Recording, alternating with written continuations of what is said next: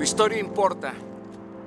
Y mucho porque tu historia puede ayudar a mejorar la historia de miles de personas. ¿Y por qué te lo digo? Bueno, hace mucho tiempo en uno de los seminarios que estaba dando en la Ciudad de México, eh, solicité al público que dijera una molestia que llevaba años incomodándole.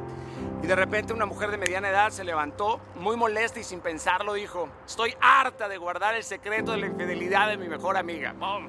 La amo, pero ya no tolero más su mentira. Me asfixia y me denigra.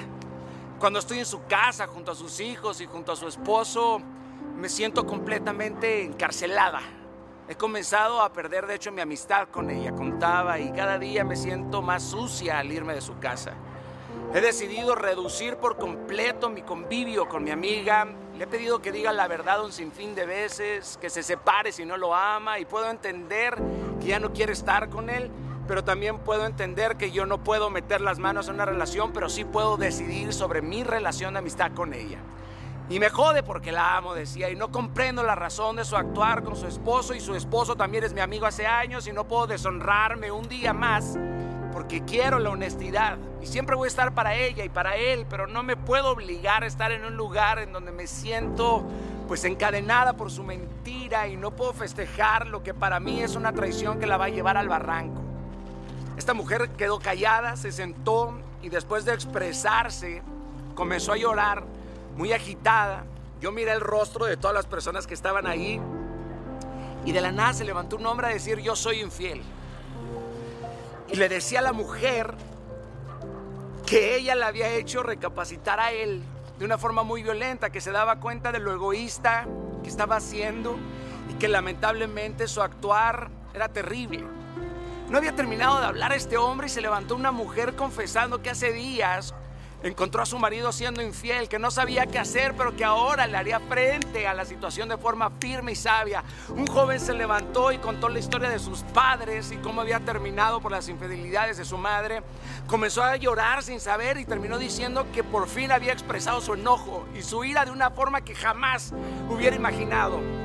Llevaba años tensando los dientes mientras que vivía y dijo que ahora sentía un alivio en la mandíbula. Y yo terminé por recordar cuántas veces, mierda, me habían sido infiel o cuántas veces me habían traicionado en un negocio de forma violenta. De repente el dolor de alguien estaba removiendo en mí las emociones que estaban debajo de un escombro. Y miles de corazones empezaron a levantar su voz. Queridos, no identificar estos sentimientos de opresión que se están pudriendo escondidas dentro de nosotros es delicadísimo. Pero gracias a la sensatez de alguien, a la historia de otra persona, estaban siendo removidos porque ahora todos estábamos compartiendo nuestro dolor como si fuera un pedazo de pan recién hecho. Los demás que no hablaban estaban atónitos. Otros estaban llorando en silencio, otros no les importó un carajo. Probablemente porque no estaban hablando de su dolor en particular y pues decidieron ignorar el dolor de los demás, pero otros estaban riéndose sarcásticamente y otros comenzaron a aplaudir de forma sutil. El amor en dosis masivas comenzó a sanar las heridas de todos y yo no pude dejar de pensar durante todo el curso cómo la historia de alguien había impactado de forma tan brutal a otras personas. Pero no solo fue la historia, sino también su valentía, su arrojo, la verdad, la autenticidad para, para hablar de tus dolores. Y eso estaba cambiando a otros. Fue hermoso observar que la comunión se provoca con la empatía y la misericordia.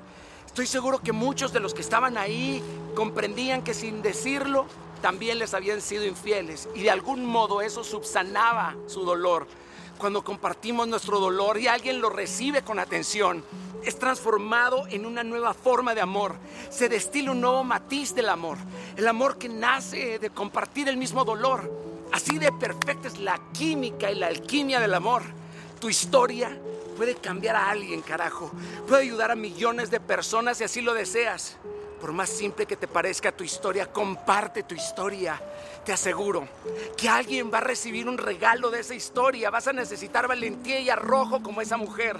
Vas a necesitar surcar tu enojo y transformarlo en un vehículo de amor. Yo por ello le veo potencial a todo lo que me pase en la vida. Si deseo transformar algo, lo pongo en las manos del amor y veo cómo se transfigura. Aquello que no tenía valor se convierte en algo hermoso y especial. Y ahí mismo sale la frase de mis cosas preferidas en la vida son mis heridas, porque aprendí que el dolor en las manos de Dios es el artesano que toma la tragedia y la convierte en gloria y en amor.